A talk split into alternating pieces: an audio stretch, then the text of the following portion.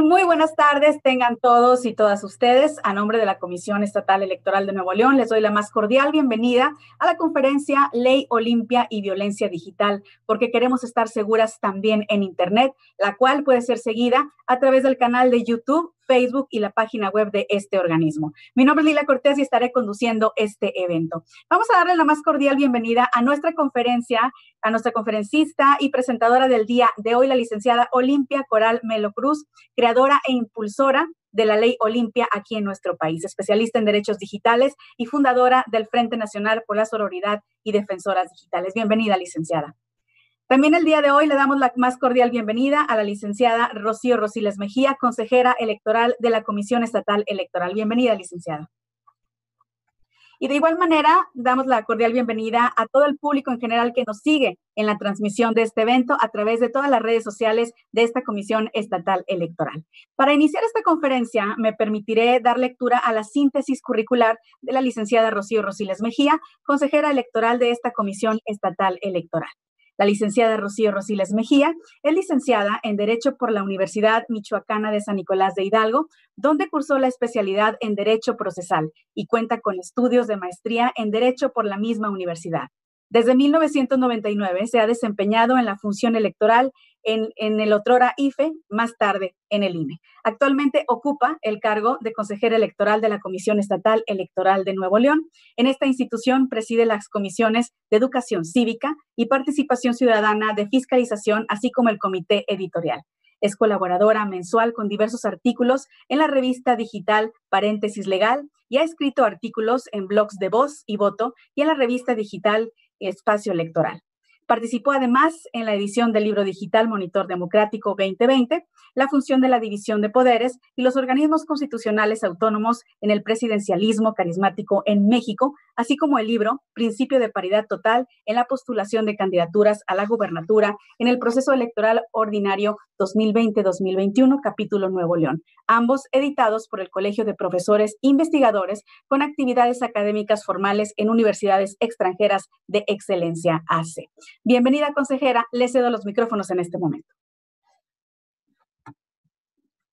Muchísimas gracias, estimada Lila. Buenas tardes a todas y a todos. A nombre de la Comisión Estatal Electoral y del maestro Luigi Villegas Alarcón, consejero presidente de esta institución, les doy la más cordial bienvenida a la conferencia virtual Ley Olimpia y Violencia Digital porque queremos estar seguras también en Internet. Agradezco su presencia en este evento a la licenciada Olimpia Coral Melo Cruz, creadora e impulsora de la Ley Olimpia en México, especialista en derechos digitales y fundadora del Frente Nacional por la Sororidad y Defensoras Digitales, quien a lo largo de esta disertación nos estará compartiendo tanto su experiencia como sus conocimientos con relación al tema antes mencionado. Un honor tenerla para nuestros fines. Asimismo, saludo a las personas que siguen la transmisión de este evento a través de redes sociales. De acuerdo con el documento elaborado por ONU Mujeres titulado Violencia contra Mujeres y Niñas en el Espacio Digital, lo que es virtual también es real, en México 9.4 millones de mujeres han sido víctimas de ciberacoso. ONU Mujeres ha sido enfática en que la violencia digital limita la capacidad para lograr la igualdad de género e impide el ejercicio de derechos esenciales como la libertad de expresión, acceso a la información, así como la no discriminación. En ese sentido, la violencia contra las mujeres está evolucionando a la par de los avances tecnológicos, infiltrándose en el ciberespacio y causando que una herramienta como el Internet esté siendo utilizada para menoscabar nuestros derechos. Por tanto, es indispensable dialogar y reflexionar sobre el tema que nos ocupa, pues este tipo de violencia, dada la normalidad con la que hacemos uso de las tecnologías de la información y la comunicación, tiende a pasar inadvertida o se le resta, o se le resta importancia sin darnos cuenta de que lo que pasa en lo virtual muchas veces trasciende al mundo real. Por ello, Estimamos que la conferencia del día de hoy será muy útil para que las y los asistentes sepan no solo identificar qué es la violencia digital, sino también cómo denunciarla y erradicarla. Reitero mi agradecimiento a, nuestra invitada y a continuación procederé a leer su síntesis curricular. La licenciada Olimpia Coral Melo Cruz es poblana, mexicana y orgullosamente serrana. Defensora de espacios digitales libres de violencia para mujeres y niñas, conferencista nacional e internacional. Ha recorrido 30 estados de México para hacer conciencia sobre espacios digitales libres de violencia para mujeres y niñas. Asesora legislativa y creadora de la primera propuesta en México y América Latina sobre violencia digital, impulsada desde la resiliencia y el trabajo territorial, mejor conocida como la Ley Olimpia aprobada a nivel nacional. La Ley Olimpia ha sido reconocida por la Organización de las Naciones Unidas como un hito para los países latinos. Fundadora del Frente Nacional para la Sororidad Colectiva Nacional y de defensorasdigitales.org. Creadora del primer violentómetro virtual, herramienta que ha sido base para prevenir la violencia digital en instituciones como fiscalías e institutos de las mujeres de los estados de Zacatecas, Durango, Querétaro, Guanajuato, Michoacán y Puebla. Forma parte de las 30 líderes de México 2020 de Mundo Ejecutivo por su trayectoria en la creación de iniciativas legislativas en torno al espacio digital. Ha obtenido diversos premios. Mención de honor por su aporte a la sociedad en América Latina emitida por la Universidad UTEC de Ecuador. Su meta es conquistar espacios para que las niñas y las mujeres estén seguras también en Internet. Adelante, licenciada Olimpia, le escuchamos atentamente. Gracias.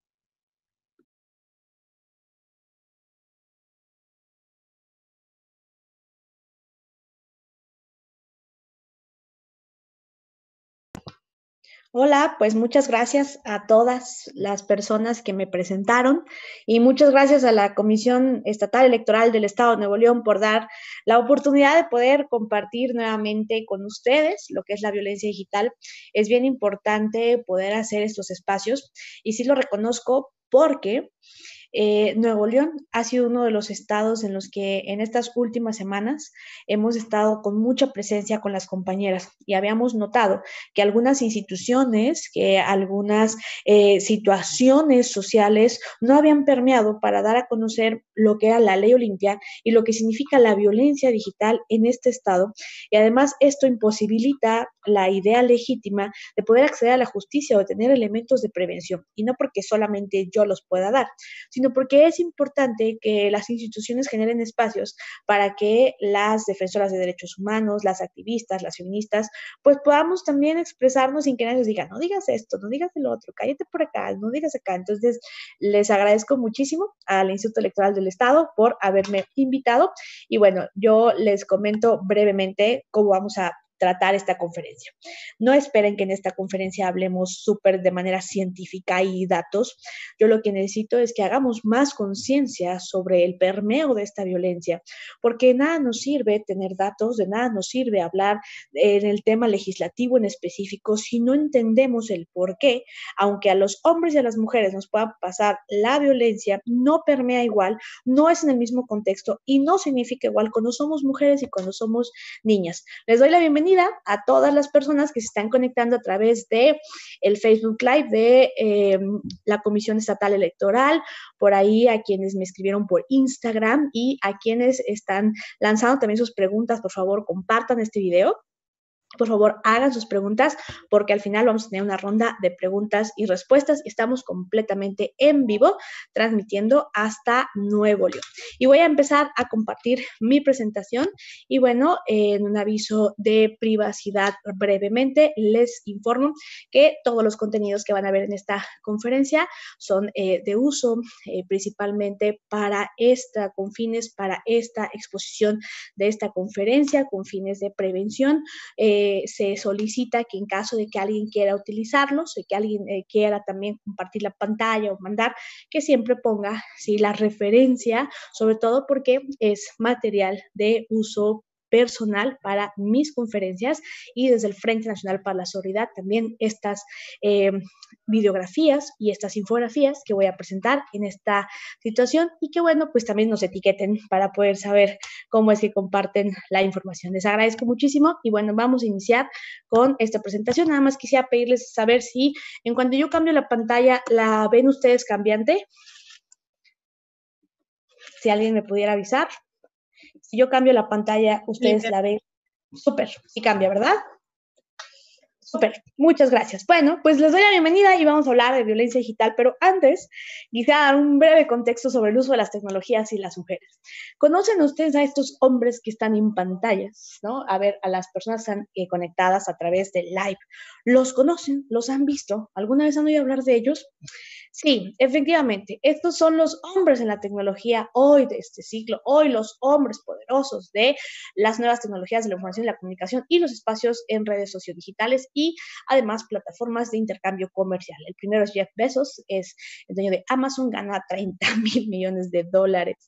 Bill Gates, el segundo hombre más rico del mundo gracias a la tecnología. Steve Jobs, seguramente es una de las figuras más representativas de la revolución informática y lo digo entre comillados, es el cofundador de Apple y Mark Zuckerberg, que es uno de los cuatro cofundadores de la red social más usada del planeta. Sí, estos hombres que están aquí son los hombres que la agenda tecnológica hoy habla de ellos, pero estos hombres se hicieron ricos, se hicieron así, permearon socialmente y permearon en las tecnologías gracias a una mujer de la que nadie habla. Las mujeres no somos reconocidas en la tecnología a pesar de ser pioneras en la comunicación.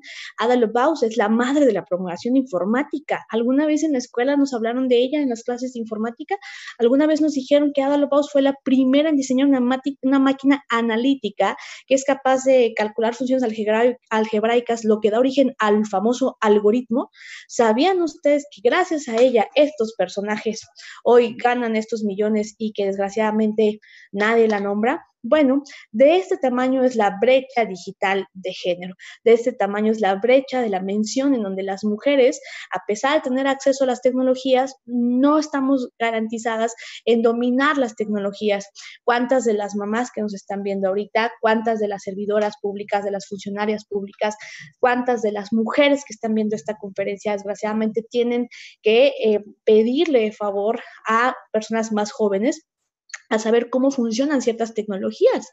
¿Por qué? Porque hoy la tecnología tiene una tendencia de eh, hacer, exacerbar mucho más esta brecha por, conforme la edad, a pesar de que somos la media en el mundo, las mujeres, y a pesar de que las mujeres somos quienes más estamos em, en este perfil demográfico utilizando las tecnologías, nuestros niveles de desigualdad, los dos contextos, la hipersexualización, las desigualdades hacen que desgraciadamente las mujeres, a pesar de tener más eh, población, a tener vas a tener más uso de las tecnologías, no estemos dominando las tecnologías. Y para muestra un botón, ¿cuántas veces hemos visto en algunos lugares, por ejemplo, en algunas políticas públicas de los estados, en políticas públicas de las empresas, en políticas públicas de la sociedad, y dicen, oye, pues es que hoy hicimos una nueva, una nueva tendencia.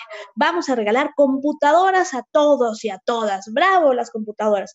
Pero ¿quién está enseñando educación digital a esos niños, a esas adolescentes, a esas mujeres, a esas personas? Personas a las que acceden a la tecnología. Con este contexto yo quiero empezar con la primera regla de esta conferencia que quisiera que nos lleváramos con un anuncio gigante en la frente y con un anuncio gigante en todos los espacios que veamos. Lo virtual es real. La virtualidad es una extensión de nuestra vida. Hoy todo y casi prácticamente todo lo hacemos virtual.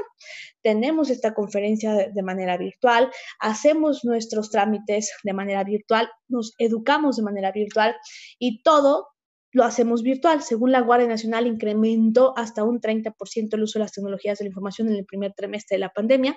Algunos estudios internacionales señalan que más del 70% eh, del uso de las tecnologías incrementó aún después de la pandemia y desgraciadamente la brecha digital en el uso de las tecnologías en la educación y alfabetismo sigue en una tendencia baja. La violencia digital, por ende, existe, daña, es real.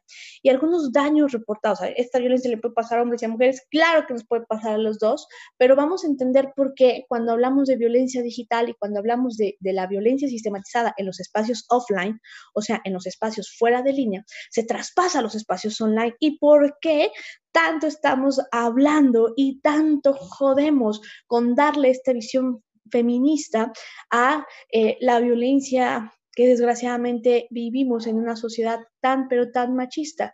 Eh, lo que ven en pantalla son algunos daños reportados por eh, las mujeres en los espacios digitales, en un informe de APC en 2014. Y con esto voy a entrar un poquito lo que es la ley Olimpia. Yo sé que ustedes han escuchado tal vez hablar mucho de la ley Olimpia y bueno, La ley Olimpia efectivamente es un conjunto de reformas legislativas que por un lado reconocen a la violencia digital como una modalidad y por el otro lado reconocen una tipicidad, un tipo penal a la difusión y producción no consentida de material íntimo sexual a través de las tecnologías. Pero la ley Olimpia no solo es ese texto jurídico, la ley Olimpia es una causa, es una causa de lucha, una causa que iniciamos decenas y decenas de mujeres, de compañeras, de víctimas, de activistas, de feministas, sí, con todos los estigmas que tienen sobre nosotras y con todas las cosas que dicen sobre nosotras, quiero decirles que el feminismo no ha matado a nadie en este mundo y el machismo asesina, al menos en México, a 12 mujeres en un promedio conservador por el simplemente hecho de ser mujeres. Y vamos a ir analizando esto más adelante. La ley Olimpia es este conjunto de reformas que eh, reconoce a la violencia digital como eh, aquellos actos agravados y perpetuados a través de las nuevas tecnologías de la información y la comunicación que dañan al menos cuatro cosas. La privacidad, la intimidad, la, eh, eh, la seguridad y la vida digna de las personas que habitamos Internet. Y bueno, para hacer un contexto del uso de las tecnologías de las mujeres, vámonos a un contexto histórico. En 1839, fíjense bien, en 1839, Luis Dyer crea la primera cámara videográfica. ¿Y qué creen que fue lo primero que usaron con esa tecnología dentro del capitalismo? Sí, fotografiar prostitutas, o sea, desglosando la palabra de porne, que viene siendo em, eh, una situación de normalizar una cultura de cosificación y de hipersexualización, y hacia las mujeres, desgraciadamente. Y en estas famosas postales francesas, en donde, fíjense, en el, en el 1839 se crea la primera cámara fotográfica y, oh sorpresa, sirve esa tecnología para hipersexualizar mujeres, para condicionarlas como objetos sexuales y se los intercambiaban estos famosos smokers, la gente que tenía más lana, la gente que tenía, que vivía en condiciones de mucho más burguesía y obviamente otra vez a ver a las mujeres como objetos sexuales. ¿Se dan cuenta que al uso de la tecnología y al uso de los cuerpos de las mujeres como usufructo de la misma tiene una tendencia otra vez de hipersexualización. O sea, que cada vez que las mujeres accedemos a una tecnología, tendemos a sistematizar lo que pasa en los espacios offline. Si en los espacios offline somos vistas como edecanes, como acompañantes, si en los espacios offline somos vistas como antagónicas, como simplemente objetos sexuales en cualquier lugar donde nos encontremos, también pasa en los espacios online. Y entonces las mujeres exageramos, porque como he escuchado esto en muchos lugares, es que exageran ya, yo no sé por qué la Comisión Electoral del Estado de Nuevo León hace estas conferencias e invita a esta mujer que, ay, no, qué horror, además de que nos llaman feminazis, ¿no? Ay, las feminazis, locas. A ver, no existen las feminazis, eso es una mentira, es una manera despectiva, peyorativa y completamente violenta llamada a las mujeres que luchan. Y además, el hecho de empezar a entender si las mujeres ya no es necesario que marchemos, que activemos, que accionemos o no, yo quisiera que después de esta conferencia respondieran esa pregunta. ¿Las mujeres exageramos? Y vamos a verlo con una serie de ejemplos. ¿La violencia la podemos vivir todos y todas? Por supuesto que sí hombres y mujeres podemos vivir la violencia, claro que la podemos vivir, pero no afecta de la misma forma cuando es dirigida a hombres y cuando esta violencia es dirigida a las mujeres. Por ejemplo, en la calle de la derecha va una mujer, en la calle de la izquierda va un hombre. En ambas calles te asaltan, en ambas calles te quitan tu cartera, en ambas calles vive las condiciones de desigualdad, pero a diferencia de la calle donde va la mujer, también te meten un dedo a la vagina o te violan. Es una condición muy diferente a la calle donde va un hombre. ¿Cuántas veces nosotras como mujeres hemos, hemos dejado de prescindir de pasar por algunos lugares, de caminar por algunas vías, de tomar rutas más largas, porque no somos ni siquiera capaces de pasar en medio de unos hombres? Si hay la posibilidad de bajarnos de la banqueta, pregunta para las que están viendo esta conferencia. Si hay la posibilidad de bajar una banqueta y rodear a los hombres que están en la banqueta, ¿preferimos pasar en medio de los hombres o rodeamos la banqueta? La mayoría vamos a responder que rodeamos a los hombres y bajamos de la banqueta. La pregunta es ¿por qué?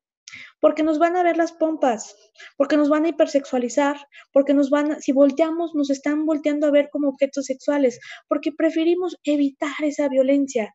Cuando lo ideal sería que ellos no nos hipersexualizaran. ¿Cuántos de ustedes, caballeros, van caminando por la calle y ven un grupo de mujeres y dicen, ay, no, ahí están esas mujeres, ahí están todas las comisionadas, mejor bájate en la banqueta porque ya ves que siempre te están viendo las pompas o siempre te están viendo los testículos o siempre nos están hipersexualizando? Ninguno.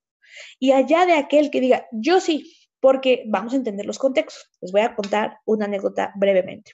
Una vez en una, en una conferencia di este ejemplo y un señor se paró y me dijo, oye, no, Olimpia, a nosotros también. Yo una vez iba yo saliendo de la escuela con las adolescentes donde yo doy clases y entonces me gritaron, adiós maestro, papacito, sabroso, chiquito, guapo. Eso es acoso, Olimpia, eso es acoso. Maestro, por supuesto que es acoso. Ahí está, entonces a los hombres también, sin que ponga yo mis ojos de huevo. Sí, maestro, a los hombres también los acosan. Dice, y entonces ahí qué, qué, ahí qué me dices? Yo le dije, oiga maestro, ¿y cómo se sintió usted cuando pasó en medio de sus alumnas? Y sus alumnas le dijeron, adiós papacito, guapo, sabroso.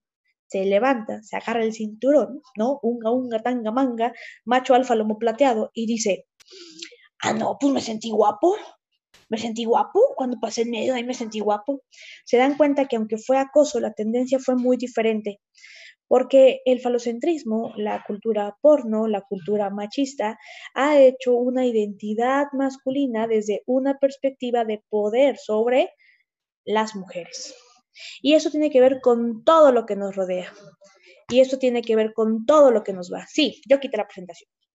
Y tiene que ver con todo lo que, nos, lo que vemos y lo que escuchamos. Y para esto les voy a dar algunos ejemplos de lo que seguramente no sé si ustedes habían vivido o habían notado. Son algunas cosas que vivimos las mujeres que tal vez no te habías dado cuenta que vivimos y que son machismo cotidiano. Uno, a todas o a la gran mayoría nos prohibieron hacer algunas cosas como vestirnos. No te vistas así, no camines así, no hables así, no te rías así, porque vas a provocar. Juana, regrésate a vestir de esta manera, porque te estás vistiendo muy provocativa.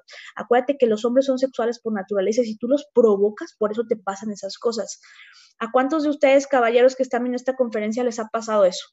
¿A cuántos de ustedes les dijeron, no, Samuel, regrésate, no te vistas así, que no es que andas muy provocativo, luego andas ahí con tus pantalones todos pegados, se te ven tus testículos y luego por eso te violan, Samuel?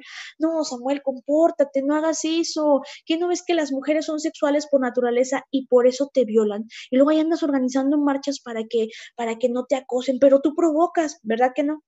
¿Verdad que si cambiamos los papeles en algunas cosas cotidianas que no deberían ser cotidianas normalizadas, que vivimos las mujeres, los hombres no las están pasando? Cuidamos cómo nos vestimos, cómo hablamos, cómo caminamos, cierran las piernas, bueno, todo el mundo, que cierren las piernas, sí, claro, que no se embaracen. México es uno de los países en América Latina con mayor índice de embarazo de adolescentes, porque estamos bien preocupados por salvar las vidas, estamos bien preocupados por el generar eh, eh, eh, la opresión a través de los cuerpos de las mujeres pero cuando hablamos de educación sexual, nadie quiere hablar de educación sexual. Nos prohíben decirle pene al pene y vulva a la vulva, vagina a la vagina. No somos capaces de, de hacer una educación sexual que no esté basada bajo el abstencionismo. ¿Y esto qué significa? Y trae condiciones de prejuicios, de estereotipos, de condiciones de desigualdad incluso para el derecho al placer, para las adolescencias, para las juventudes y sobre todo para las mujeres y para las niñas, o que se confunden nuestros discursos del derecho al placer y este falso discurso de libertad sexual basado en la cultura porno del que vamos a platicar un poquito y el que voy a citar, por supuesto, a la gran Rosa Coco.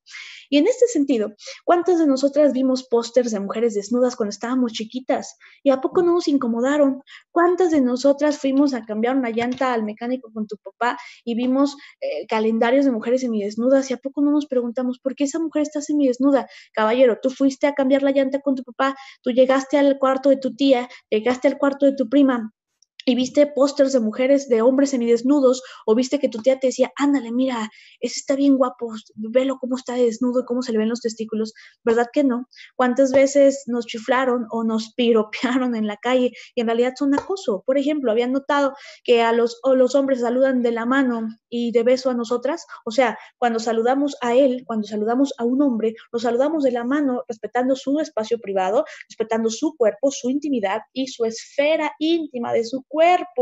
Y a las mujeres siempre, ándale, vente. Bueno, hay unos hasta que nos obligan a besarlos. Desde que somos chiquitas hasta que estamos grandes, ahí llega el director, ándele, véngase, oiga, este patrón, ándele, dame un beso, oiga, licenciado, dame un beso, ándale, te agarran, te tocan. ¿Por qué te tocan? Porque nuestro cuerpo no es un territorio libre, autónomo, independiente para una cultura porno, para una cultura patriarcal, para una cultura machista. Nuestro cuerpo pertenece a una identidad masculina. En este entendido, malo por cierto y normalizado, de no tener nuestra propia autonomía. Como cosas tan normales tienen un sentido teórico, antropológico, social y político de otra vez entender los cuerpos de las mujeres como si les pertenecieran y no bajo un constructo de autonomía. ¿Se dan cuenta? Como si a él, a este personaje, vamos a ponerle que es el Capitán América. Por cierto, siempre blancos, siempre delgados y siempre maméis, todos los superhéroes, ¿no? Condicionando un estereotipo de belleza. Pero bueno, si a él lo ves ridículo con este traje, así, imagínense, todo pegadito, enseñando la pompi con calzoncito, este, enseñando el abdomen, casi casi las boobies, así todo. ¿Por qué cuando ponemos una heroína a una mujer maravilla, por ejemplo, no la vemos ridícula y decimos, ay, sí, la mujer maravilla, qué guapa, porque la hipersexualizamos. Todo lo que nos rodea es hipersexualización de los cuerpos de las mujeres. ¿Te hace sentir cómoda esto? ¿Cuántas veces no volteamos a ver a todo lo que nos rodea? Comerciales, espectaculares, eslogans, deportes, round one. ¿Por qué no sale un hombre semidesnudo en la mitad de los medios tiempos del box diciendo round one, round two? Pues porque no vende. ¿Y por qué entonces los cuerpos de las mujeres somos usufructo? Olimpia, pero ellas quieren. Olimpia, he escuchado. Y luego lo peor es que hay gente que piensa que lo que yo estoy diciendo no es sarcasmo. Olimpia, pero ellos, ellas quieren, ellas quieren estar de ellas quieren enseñar sus cuerpos, ellas, quieren o así nos enseñaron a las mujeres que tenemos que buscar la aceptación social. Ellas quieren o así crecimos las niñas viendo cómo la única forma de tener aceptación es cumpliendo estereotipos y roles de belleza. Ellas quieren o todo el capitalismo, todas las condiciones, todos los mensajes están basados bajo un sistema patriarcal de vernos como objetas sexuales y no como sujetas de derechos. Ellas quieren realmente o así nos lo han enseñado, es la pregunta. Porque yo mando la pregunta ahora a la inversa. ¿Estos hombres que ven en pantalla están provocando ser violados? No traen playera, se le ven los pezones. Bueno, hasta pelos traen, qué horror. Ah, porque eso sí, lo de los pelos es otro tema de las mujeres, ¿eh? Porque si alguien no sabía, todas tenemos pelos. Sí, en esta conferencia yo creo que si a lo mejor dijeron, oye, qué conferencia tan magistral del Instituto Electoral desde el Estado de Nuevo León, seguramente van a hablar de cosas muy científicas y muy importantes. Pues que esto es ciencia, ¿eh? Es una ciencia de la conciencia, de entender cómo cosas tan comunes como ver cuerpos desnudos de hombres o semidesnudos de hombres no causan esa hipersexualización. Y ahí sí nunca diríamos, míralos, andan ahí todos encuerados, andan provocando que los violen. ¿Verdad que cuando cambiamos las posturas o cuando cambiamos a los sujetos de estudio, sí son diferentes la manera en cómo contextualizamos y cómo Em, vemos a los cuerpos? ¿Qué pasaría si viviéramos en un mundo donde sean los hombres quienes deban de llamar la atención y no nosotras? ¿Por qué pasa todo esto, señoras y señores? Bueno, por la desigualdad en cómo percibimos los cuerpos entre hombres y mujeres, que es la hipersexualización. No es lo mismo la sobreexposición de un cuerpo desnudo de un hombre a la sobreexposición del cuerpo desnudo de una mujer. ¿Qué tiene que ver todo esto con la violencia digital y la ley Olimpia? Olimpia es que, ok, nos encanta, que estés hablando de esto, pero ¿por qué estás hablando de esto de la violencia digital? ¿Qué onda? ¿Y la ley Olimpia? ¿Qué onda? Pues tiene que ver todo, señoras y señores, porque lo mismo que pasa en los espacios offline, las mismas condiciones sistémicas del espacio offline fuera de línea se traspasan al espacio online y no es lo mismo la sobreexposición de un pack paquete de fotografías o una NUD, NUDE, de desnudos en Internet cuando es una mujer a cuando es un hombre. La violencia digital, como les había dicho anteriormente, es un constructo de diferentes violencias. Seguramente hoy identificamos o estamos en el proceso de identificación de algunas y no somos las únicas. También APC, Luchadoras, Acoso Online, Vita.org han emprendido algunas iniciativas para identificar algunas violencias. Y efectivamente nosotras en el Frente Nacional para la Soledad hicimos un violentómetro virtual que habla de diferentes tipos de violencia digital relacionadas con el daño a la privacidad, con el daño a la intimidad, con el daño a la dignidad, con el daño a las tecnologías, por ejemplo, el uso indebido de las tecnologías, el intercambio eh, no consensuado de material eh, personal como documentos personales, etcétera, doxeo, etcétera. Vaya, podemos identificar, dependiendo el daño, como diferentes tipos de violencia digital. La violencia digital son como repaso, como apunte, si alguien les pidió ver esta conferencia para hacer un resumen, yo se los hago. La violencia digital son los actos agravados y perpetuados a través de las nuevas tecnologías de la información y la comunicación que dañan al menos cuatro cosas. La seguridad, la privacidad, la intimidad y la vida digna de las personas que habitamos Internet que habitamos los espacios virtuales, que habitamos los espacios tecnológicos. Eso no significa que estas sean las únicas violencias que puedan existir.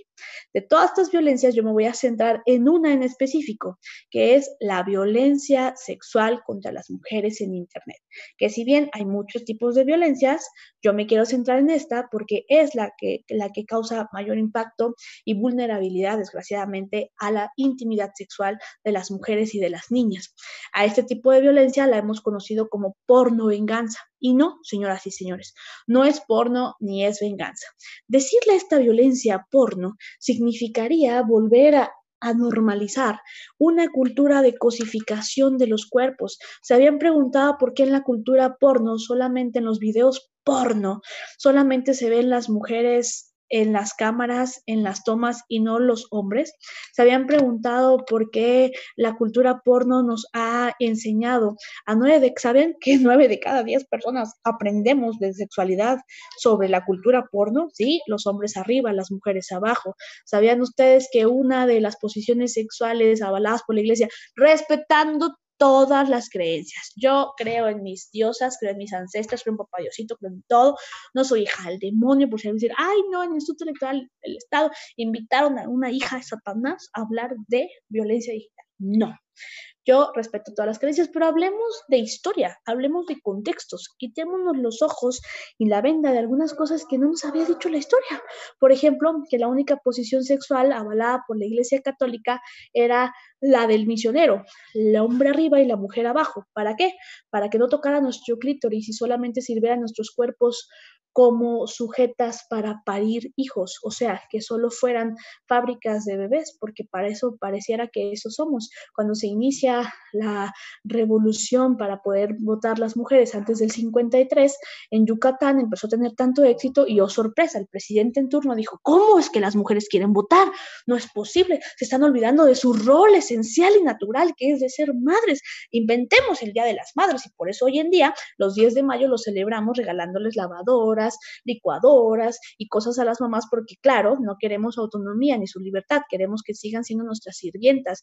Y entonces romantizamos un día que tiene un contexto histórico de opacar una lucha de liberación electoral para las mujeres. ¿Se imaginan? ¿Se habían preguntado eso? ¿Por qué entonces no decirle porno? Porque significa entonces que estamos normalizando y avalando una cultura de ver a las mujeres como objetos sexuales y no como sujetas de derecho, una cultura en donde cuando un hombre va y paga por sexo, pagas para que te llamen cliente, papacito de mi alma. Porque si esa mujer que tú consumes, ese cuerpo que tú consumes quisiera tener sexo contigo de manera libre, autónoma, independiente, como debería de ser el sexo y consensuada, no pagarías por él, lo tendrías así con un consentimiento autónomo y no con un consentimiento manipulado de una desigualdad, de una pobreza, de un contexto en el que esa mujer necesariamente tiene condiciones de desigualdad ante ti y ante tu poder de tu dinero para pagar por su cuerpo. No, no son pobres porque quieren ser pobres. La prostitución no es una condición en la que la mujer desea y está muy ligada a la trata de personas, este falso discurso de empoderamiento de vamos, empodérense, vamos, eh, desnúdense, sí, ¿para quién? Para el placer sexual masculino. Y esto hay que cuestionarlo desde una manera sumamente social, basada en, en este sistema de poderes en el que otra vez nuestros cuerpos son usufructo.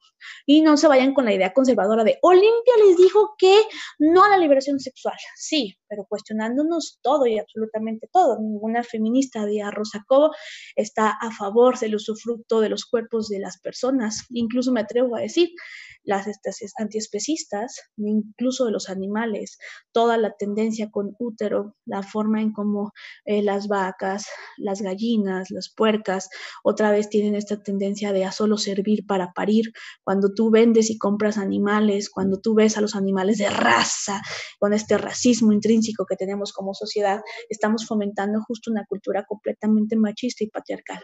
¿Y por qué no venganza? Porque las mujeres, ¿qué hicimos para que se vengaran de nosotras?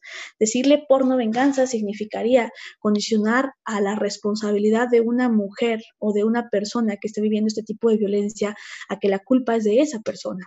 Por eso y por toda esta explicación, hashtag ni porno ni venganza, es violencia digital. Y desgraciadamente con estos ejemplos que les acabo de dar, ¿no? Ocho de cada diez personas aprendemos a tener sexo mediante esta cultura porno. Se habían preguntado por qué la cultura porno nos hace que tengamos cuerpos sin vello, sobre todo el de las mujeres, que tengamos que rasurarnos y cumplir ciertos estereotipos de belleza, porque las vulvas bonitas son las vulvas cerraditas y sin vello. ¿Quiénes son las únicas personas que tienen las vulvas cerraditas y sin vello? Las niñas, señoras y señores, o sea, la tendencia la cultura porno es pedófila la mayoría de los que estamos aquí, la neta, la Netflix, seamos sinceras, nos rasuramos todo el tiempo en pandemia, todos los días. Quienes digan que sí, está bien, pero la mayoría nos rasuramos todos los días en pandemia, aunque no saliéramos a la calle, pues la mayoría vamos a responder tal vez que no. ¿Por qué? Pues porque no salíamos a la calle y no nos veían, no nos veían nuestras piernas, no nos veían nuestras axilas. Entonces la pregunta es, ¿nos rasuramos porque queremos o porque hubo una condición estereotipada que nos dijo que teníamos que tener las piernas rasuradas para ser bellas? Es pregunta y la dejo al aire. ¿Qué es el sexting entonces, señoras y señores? Bueno, el sexting es un acrónimo entre sex, sexo, y texting, texteo. Sí, es el intercambio de contenido erótico sexual con consentimiento. El sexting no es un delito, el sexting no es un crimen. Vaya, el sexting es tener sexo online. Sí, es sexo en línea. Que nos guste o no, nuestros prejuicios lo acepten o no, se enoje papá Diosito o no, las personas incluso en pandemia están haciendo sexting, sobre todo las y los adolescentes. Las personas jóvenes, las jóvenes, hacen sexting. ¿Por qué? Porque desgraciadamente hay una tendencia de que a partir del el COVID-19, pues todo lo hacemos virtual, incluido el sexting, y no es nuevo, no es una tendencia de COVID ha habido sexting desde, el uso de las tecnologías, es necesariamente a través de las tecnologías. Pero yo quiero con esto dejar en claro que nosotras desde que iniciamos la lucha por ley Olimpia, iniciamos justo con esta idea legítima de que las personas tenemos derecho a la intimidad. ¿Tienes derecho a vivir tu cuerpo? Claro que lo tienes. ¿Tienes derecho a habitar tu tecnología primera, que es tu sexualidad y tu intimidad y tu cuerpo como tecnología personal? Claro que sí. Pero hay que cuestionarnos todo y hay que cuestionarnos con esta analogía. Yo quiero que se cuestionen el sexting porque el sexting tiene que ser consensuado.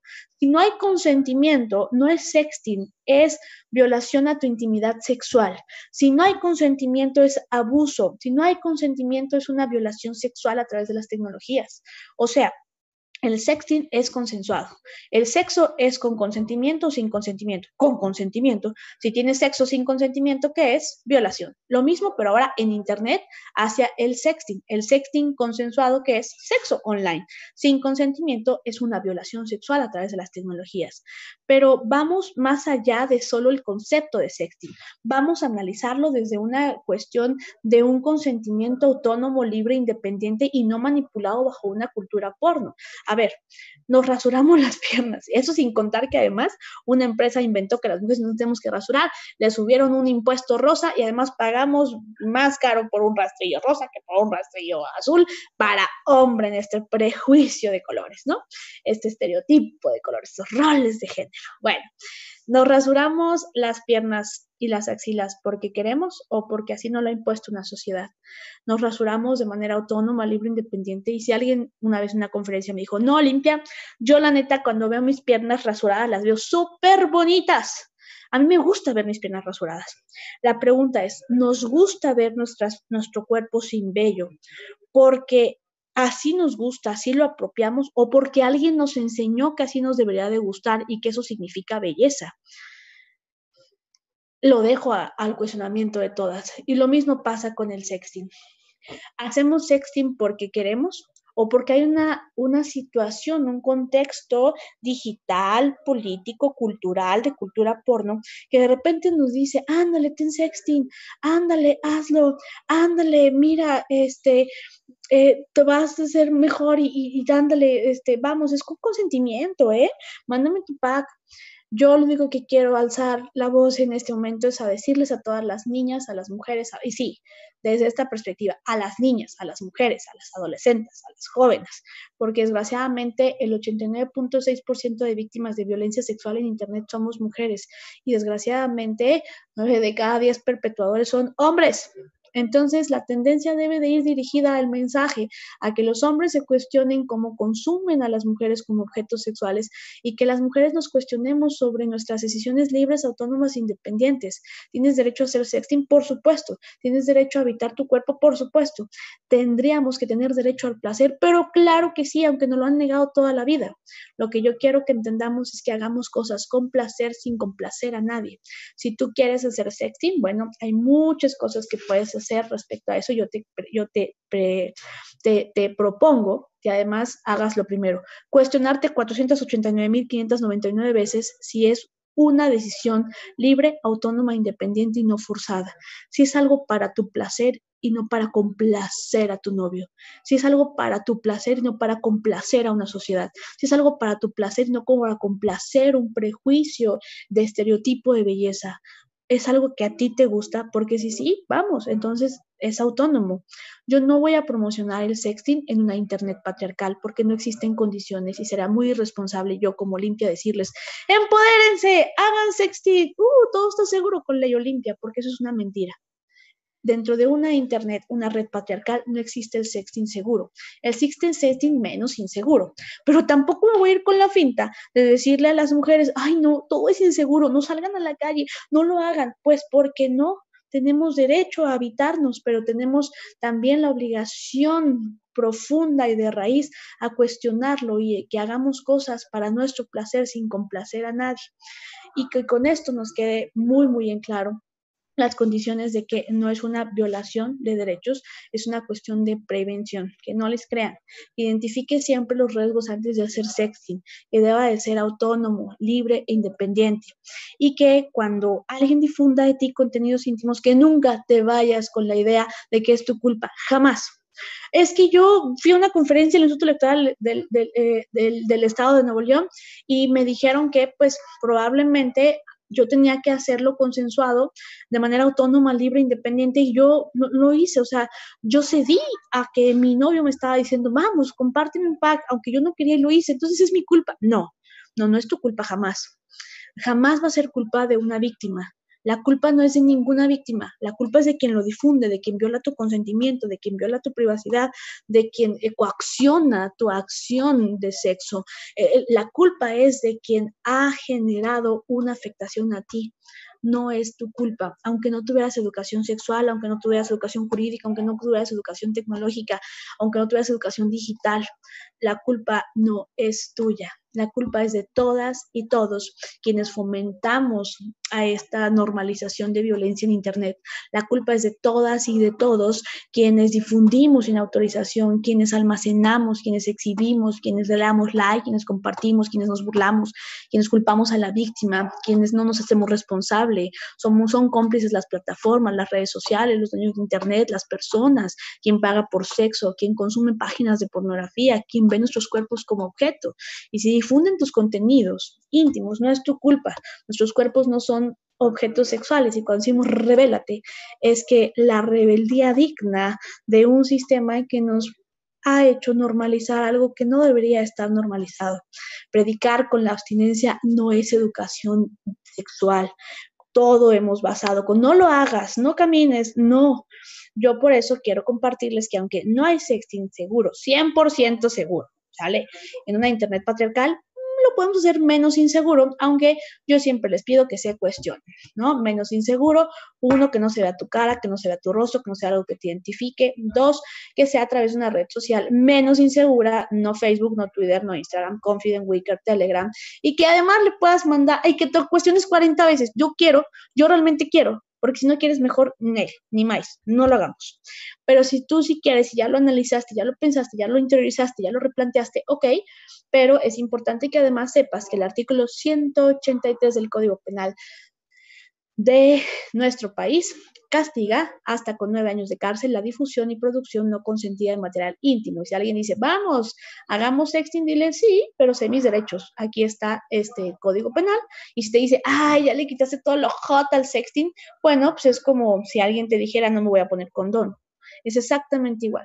Tus reglas, tus condiciones, y aunque quiero que sepas que es importante que te lo cuestiones, porque hay, hay tantos discursos falsos de las reglas, tus decisiones, hay tantos discursos falsos de el empoderamiento de las mujeres con base a la cultura porno, como en los 70s, en los 80s, que nos dijo Playboy que él había empoderado mujeres vestiéndonos de conejitas y poniéndonos rabitos al servicio del placer sexual masculino. La violencia digital, entonces, y para ir finalizando, es una extensión de la violencia sistémica que se vive en los espacios comunes y no, señoras y señores, no es culpa de las mujeres, nunca es culpa de la víctima, nunca es culpa de la chica que mandó su pack, la culpa es de quien lo rola sin consentimiento y señoras y señores, es un delito. Ante esta violencia sexual en Internet, ¿qué debemos de hacer rápidamente? Bueno, hay que recordar que apenas está comenzando a hacer la teorización de esta reforma, se está empezando a capacitar, tal vez en algunas semanas, en algunos meses, en algunos años, eh, podamos empezar a, ir descubriendo y analizando otras vías. Esa es una propuesta y hay muchas otras más que podemos también eh, em, eh, citar y que también podemos investigar. Lo que nosotras proponemos son al menos tres pasos. Uno, reconocer la violencia y no revictimizar como paso prioritario. Priorizar el bienestar de las afectadas y no quedarse callados ante esta situación. Hacer a un lado las creencias y prejuicios sobre los roles de las mujeres. Una vida con letras gigantes, Nuevo León, una vida no se salva solo con dejarla nacer, solo con dejarla vivir. Es importante la dignidad humana y es importante la no revictimización. Si mis creencias son violatorias de derechos humanos, más vale interiorizarlas y cuestionarlas. Hay algunas cosas que están basadas en creencias y normalización de la violencia y cosificación de los cuerpos, como el racismo. Sabían que Marion Sims fue aplaudido por desarrollar la ginecología moderna, pero entre 1845 y 1849 él experimentó al menos con cinco mujeres esclavas negras afrodescendientes, abriéndolas, cortándolas, lacerándolas, mutilándolas sin anestesia en los úteros, en sus vulvas, sangrándolas, dejándolas completamente inconscientes porque creían que como tenía el color de piel negro no sentían dolor, misma misma ginecología que nos sirvió, que le sirvió a las mujeres europeas, a las mujeres blancas en mayor privilegio, de la que sí hizo uso de ella, pero ella sí con anestesia. Si, si nos preguntáramos la historia de atrás de cada una de las cosas que vivimos, nos podríamos entender incluso cómo la pigmentocracia es una de las condiciones de desigualdad más grandes para las personas. A veces hay creencias que están basadas en muchas cosas que no necesariamente deberían de pasar así y yo las y los invito a que nos cuestionemos esto. Tienes derecho a creer en lo que tú quieras, solo te pido cuestionarte y deconstruirte. Y en letras gigantes que el privilegio no nos nuble la empatía. El mundo actual, señoras y señores, está construido de una visión masculina. Por hoy hay que construir otra visión, la nuestra. ¿Qué debemos hacer entonces? Primero, no culpar a las víctimas. Segundo, si sufriste violencia sexual en Internet o conoces a alguien que la ha vivido, puedes checar todo lo que hemos compartido a través del Frente Nacional para la Solidaridad y te comparto también tres puntitos importantes después de los anteriores. La contención emocional como primer paso, la contención digital y que además sepas que hay algunas opciones de denuncia. Puede ser una denuncia virtual y una denuncia en contención jurídica. Sin embargo, nunca eh, yo voy a decir que Ley Olimpia es la varita mágica porque no lo es. Es importante el avance legislativo, es importante el avance de comunicación, es importante el avance social, pero también es importante que podamos entender de raíz radical desde la sociedad que la contención emocional es lo primero. De nada sirve meter al agresor a la cárcel, de nada serviría eh, llevar a las, eh, eh, tener medidas de precaución, medidas de reparación del daño que se están experimentando. A mi gusto todavía no existen medidas de reparación del daño eficientes para las víctimas. De nada sirve bajar los contenidos, de nada sirve el el que, el, que, el que tenga justicia por parte del Estado, si alguna vez van a volver a difundir sus contenidos y vamos a tener el mismo miedo de mis fotos desnudas. Por eso la contención emocional, que el miedo cambie de banda es lo primero.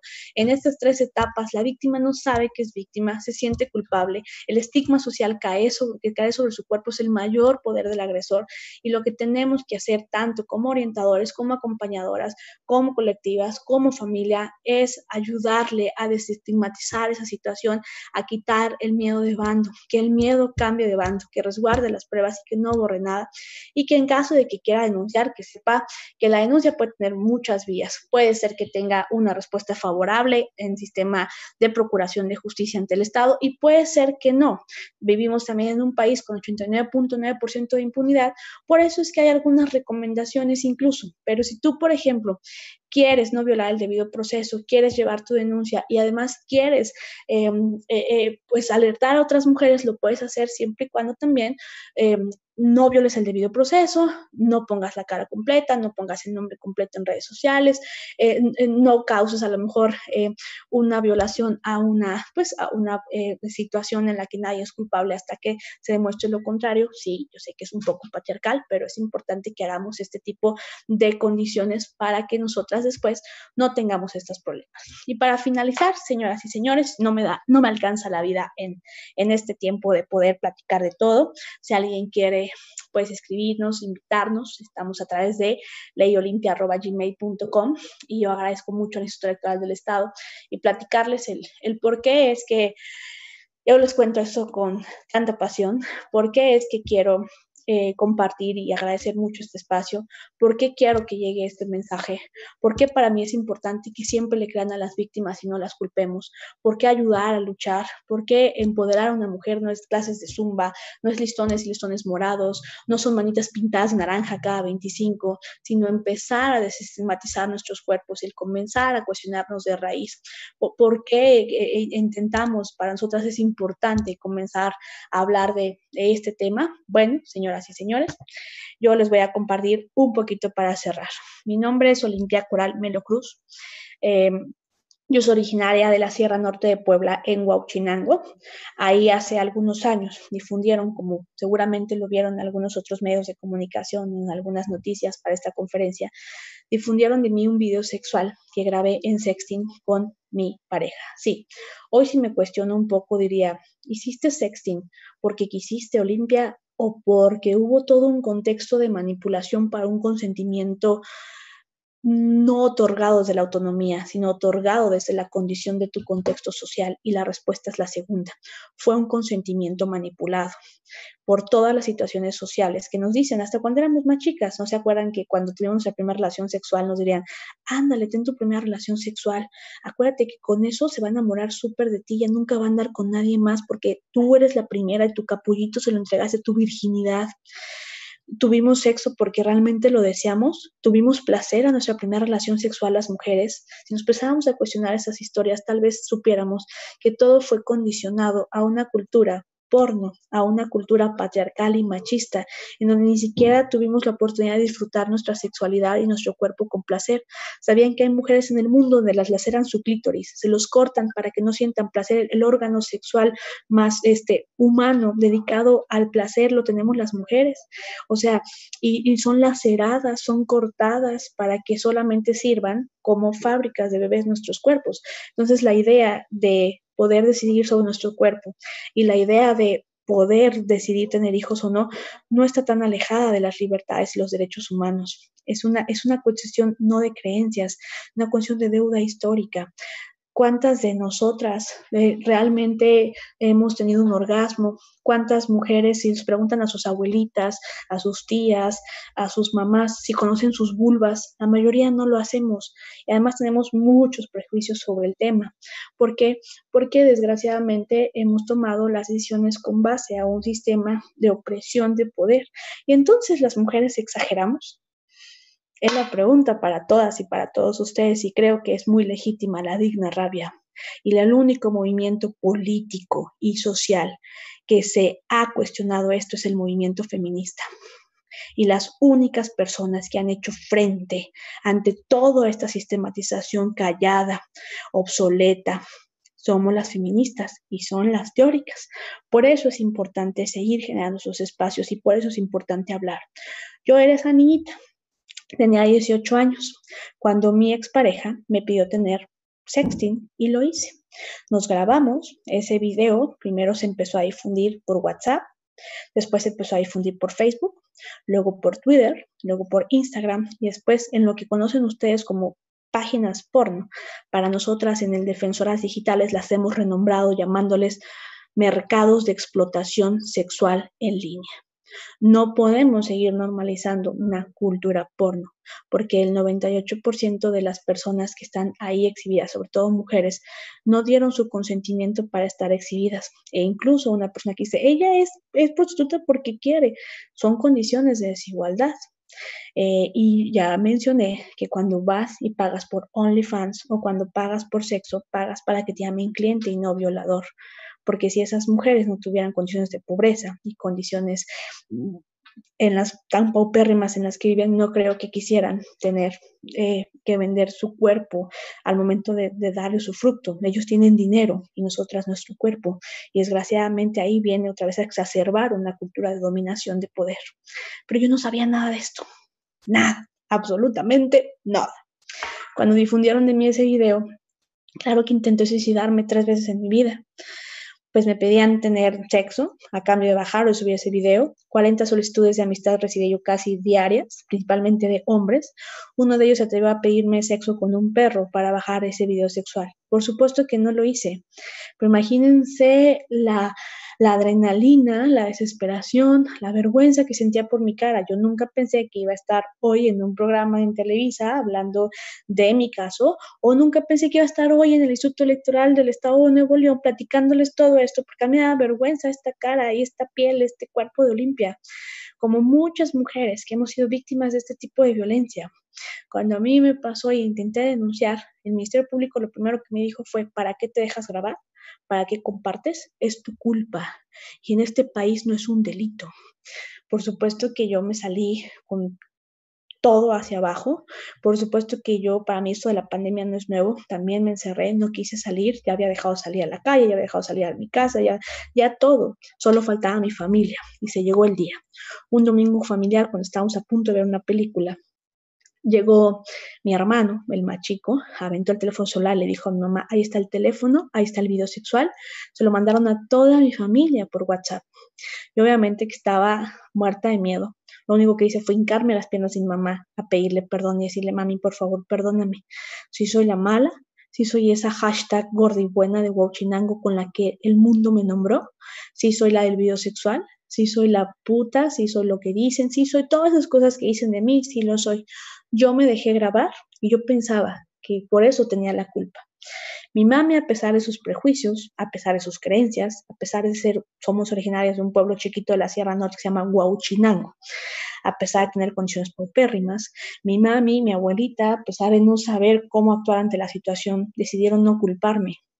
Me levantó la barbilla, me acarició el cabello y me preguntó, hija, ¿tú querías que este video lo vieran todos y todas? Le respondí que no. Mi amor, tú querías que todos se burlaran de ti como se burlaron. dije, no, mami, claro que no. Dijo, mi amor, entonces no es tu culpa. Y me dijo la siguiente frase icónica que yo eh, la voy a mencionar tal cual con sus letras, espero que nadie se ofenda, pero mi mamá me dijo, mi amor, tú no hiciste nada malo. Todas y todos cogemos. Tu hermana coge, señaló a mi hermana. Tu tía coge, tu abuela coge, tu primo coge, tu vecino coge, el policía que te juzgó coge, la gente que habla de ti coge, mi amor, hasta yo lo hago. La diferencia es que a ti te ven hacerlo. Y eso no te hace una delincuente ni te hace una mala persona. Lucha, hija, porque tienes derecho a la intimidad. Yo por supuesto que no había escuchado que no tenía la culpa y menos derecho a la intimidad. A lo largo de algunas semanas conocí también mujeres que al igual que yo habían sido víctimas de esta violencia que no tenía nombre y que no era un delito en este país. Al igual que yo habían vivido esta violencia pero en diferentes contextos. O sea que hubo mujeres que sus familias no les creyeron, hubo mujeres que sus mismas familias las culparon y las corrieron de sus casas. Hoy hasta la fecha no es lo mismo que le pase esta violencia a una mujer indígena, a una mujer afrodescendiente, a una mujer lesbiana, a una mujer migrante, en condiciones completamente de desigualdad y en condiciones y en contextos completamente de privilegio. Y entonces hacia, hacia otras que estamos de, de este lado, en donde hubo una familia que sí me ayudó, que sí me apoyó, y lo cual dio origen a que yo me encerrara muchas semanas a decir, ¿Por qué diablos en este país no es un delito? ¿Y por qué diablos en este país la gente culpa a las víctimas y no a los agresores? ¿Por qué la responsabilidad es para nosotras y nuestros cuerpos? Y entonces, en una lucha constante ya de hace varios años, hoy tenemos lo que se llama la ley Olimpia. Mi nombre ya no está relacionado con un video porno. Mi nombre está relacionado con una ley que está aprobada en todo el país, que está aprobada en Nuevo León y que la idea de la ley Olimpia no es meterlos a todos a la cárcel. Lo que queremos es que no haya una víctima más de ese tipo de violencia. Deseamos que algún día sea muy vintage esto y que nos digan, oye, sí es cierto, Rocío, que en tus tiempos, cuando difundían un video sexual, la gente culpaba a las mujeres. Que nos volteemos como hoy, a lo mejor nuestras abuelitas nos dicen, oye, abuelita, sí es cierto que en tus tiempos no dejaban votar a las mujeres porque decían los señoritingos de que hacían las leyes que si votaban las mujeres iban a descuidar a la familia, pensando que las mujeres solo servimos para hacer el rol de mamá y el de esposa y el de acompañante. Es cierto que por eso no las dejaban votar. Qué tontos, qué retrógrados, qué, qué, qué, qué horror. Y que nosotros nos volteamos y que la abuelita se voltea y dice, sí, sí es cierto, mijita, pero eso ya no pasa. Ya las mujeres sí pueden votar y está bien aunque no hay pisos parejos, aunque hay violencia política no son de género, aunque no es lo mismo la violencia aquí de un diputado o una diputada, aunque desgraciadamente incluso la violencia digitalizada en las cuestiones políticas es todavía mucho más exacerbada para las mujeres, ya tenemos ese derecho. Y lo mismo queremos que pase nosotras. ¿Es cierto, Limpia? ¿Es cierto, Camille? ¿Es cierto, Rocío, que en tus tiempos difundían la fotografía sexual de una mujer sin su consentimiento y todavía la culpaban a ella y que nos volteemos nosotras y que le digamos, sí, sí es cierto, pero eso ya no pasa, ya es muy vintage, ya no sucede. Por eso tuvieron otras mujeres que luchar. La ley Olimpia no es gracias a mí, ni soy yo una buena feminista por hacer la ley Olimpia. Es gracias a las feministas, es gracias a las mujeres, sí, a todas las mujeres que ven y que, ay, es que Olimpia es buena feminista porque ella sí hizo una ley, no como las que rompen. Para que yo entrara a los congresos, señoras y señores, hubo otras mujeres que tuvieron que romper las puertas porque las mujeres no teníamos derecho a votar y ser votadas, ni a hacer leyes, ni entrar a los congresos, ni entrar a los lugares. Hubo momentos en que la historia nos invisibilizó y en que todas las obras de teatro, las literaturas, la música, donde dice autor anónimo, somos mujeres que no teníamos permitido hacerlo. Sí, yo estoy viva gracias a mi mamá, a mi abuela, a mis ancestras, pero también a las feministas que me han acompañado durante todo este tiempo y que no me han dejado sola y que hoy le debo la vida al movimiento que me hizo entender que mi cara, mi cuerpo, mis estrías, mis boobies, mis lonjas no tienen nada de malo y que mi cuerpo desnudo no es un crimen y que ojalá la responsabilidad cambie de bando y vaya hacia los agresores. Para finalizar, yo solamente quisiera decirles a todos quienes me ven que mientras tú estás, caballero de mi vida, con una fotografía, con un pack, con un paquete de fotografías sexuales que te mandaron tus compadres en el grupito de la carnita asada, en el grupito del fútbol, en el grupito de trabajo, mientras tú estás viendo a esa mujer hipersexualizada, la estás consumiendo, cuando le estás poniendo un precio, cuando te estás erotizando, tal vez masturbando. Del otro lado de la pantalla puede estar esa mujer suicidándose al mismo tiempo que tú la estás consumiendo, porque no dio su autorización para ello. Compartirles que aunque sea una, con una persona que saliera de esta conferencia diciendo, sí es cierto, qué cañón está esta violencia, la neta, qué bueno que hablamos del tema, porque yo también llegué a culpar, yo también llegué a decir, yo también llegué a revictimizar y creo que no está bien. La primer justicia de las víctimas empieza cuando se les cree con una sola persona que hubiese cambiado poquitito su chip, poquitito, en esta conferencia ha valido la pena, incluso todo el esfuerzo que hicimos mutuamente para llevar a cabo esta sesión. Justicia para todas las compañeras de Nuevo León, justicia para las víctimas que desgraciadamente tienen sus procesos abiertos en un país con mucha impunidad. Y justicia para todas, que no nos pase a ninguna más. Y va por Ingrid Escamilla, por ti y por todas las mujeres que han sido víctimas de esta terrible violencia. Olimpia, bravísimo, no podía evitar eh, un aplauso y de verdad decirte qué grato y decirles a quienes nos escuchan qué grato ha resultado escuchar a Olimpia, porque nadie mejor que ella para explicarnos este tema, estos temas desde la empatía y sobre todo provocarle entre quienes le escuchamos.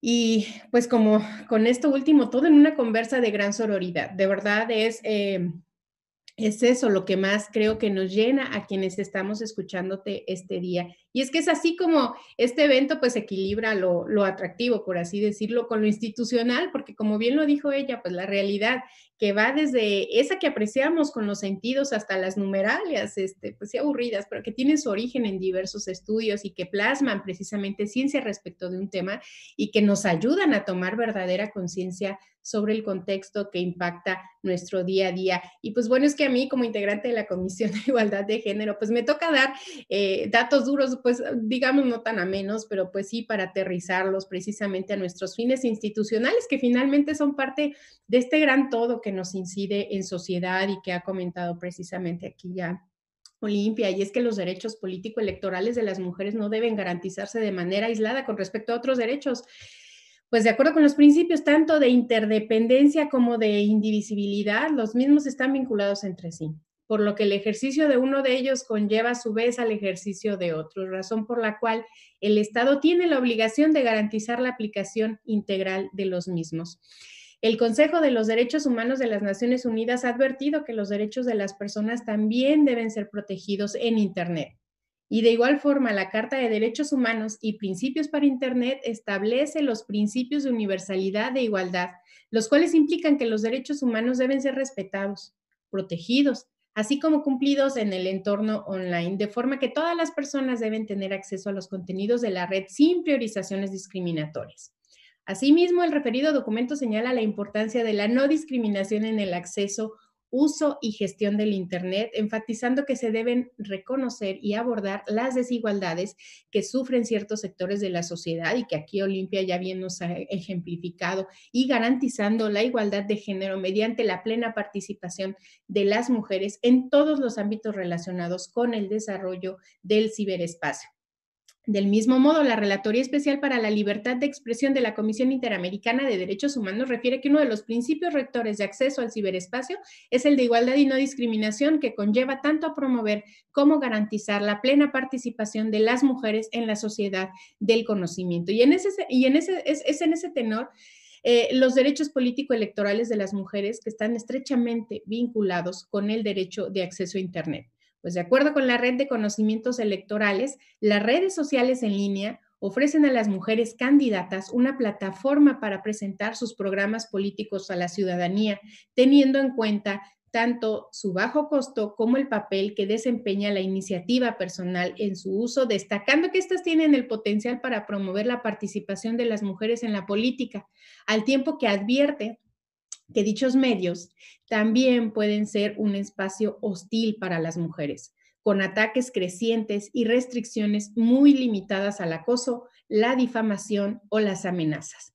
Sobre este último punto, de acuerdo con el informe Violencia, Política a través de las tecnologías contra las mujeres en México Elecciones 2018 de la colectiva feminista Luchadoras, las candidatas reciben diversos tipos de agresiones, siendo las más frecuentes los juicios sobre el ejercicio de su vida sexual, así como la objetivación de sus cuerpos, destacando en el mencionado documento que una de las manifestaciones más preocupantes de este tipo de violencia fue la venta de fotos y de un video de varias candidatas que participaron en la contienda electoral de aquel año.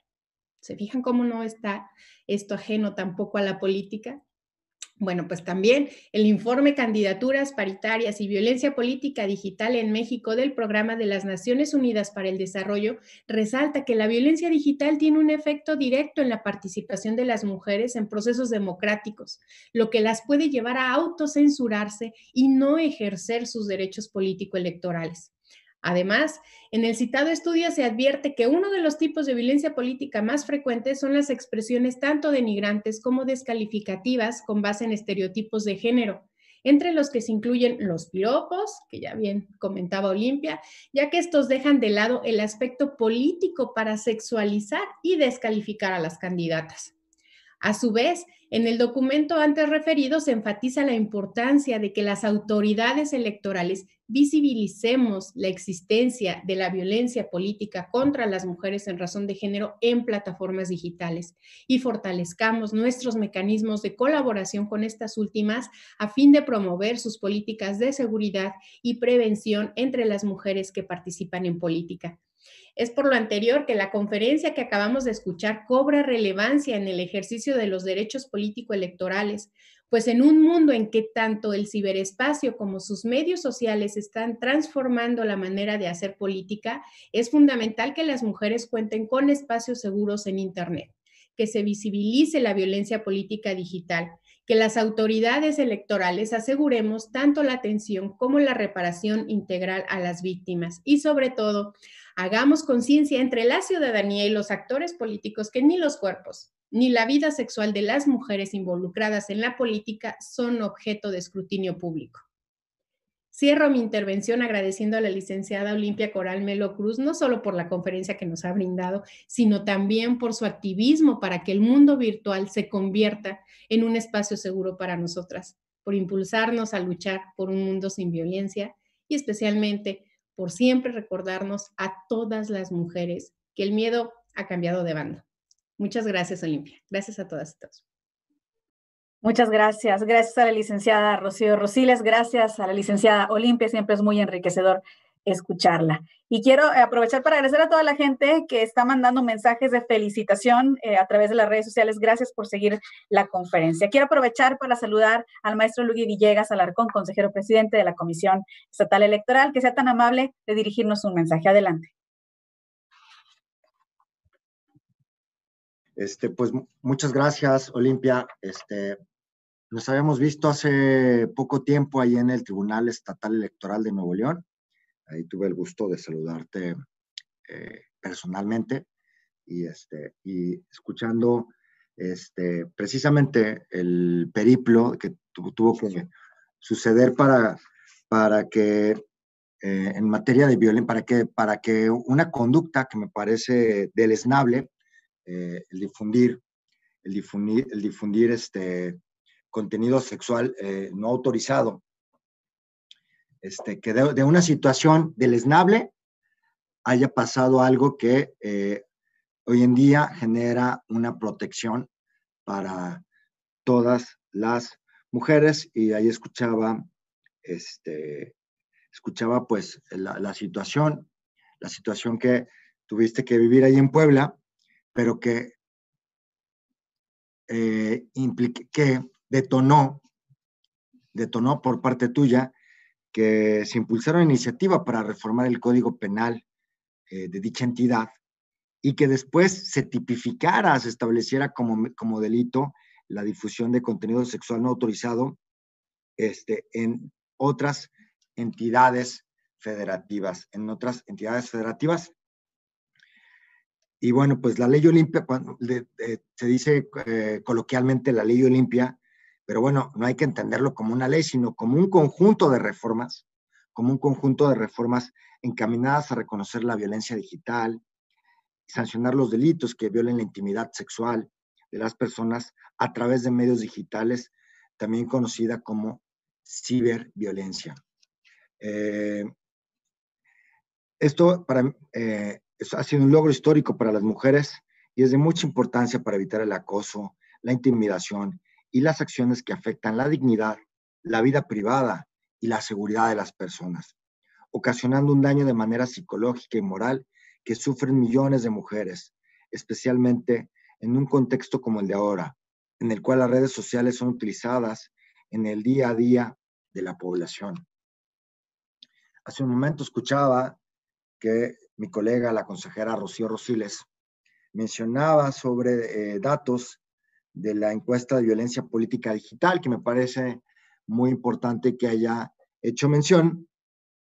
Eh, me voy a, también voy a, mencionar un dato, el dato de la encuesta nacional sobre disponibilidad y uso de tecnologías de la información en los hogares 2020, elaborada por el INEGI, señala que de los 77 millones de internautas que somos las y los mexicanos, mayores de 18 años, mayores de 12 años, mayores de 12 años, de, este de estos 77 millones de internautas eh, mayores de 12 años, el 21% reportó haber sido víctima de ciberacoso, es decir, 16 millones de personas.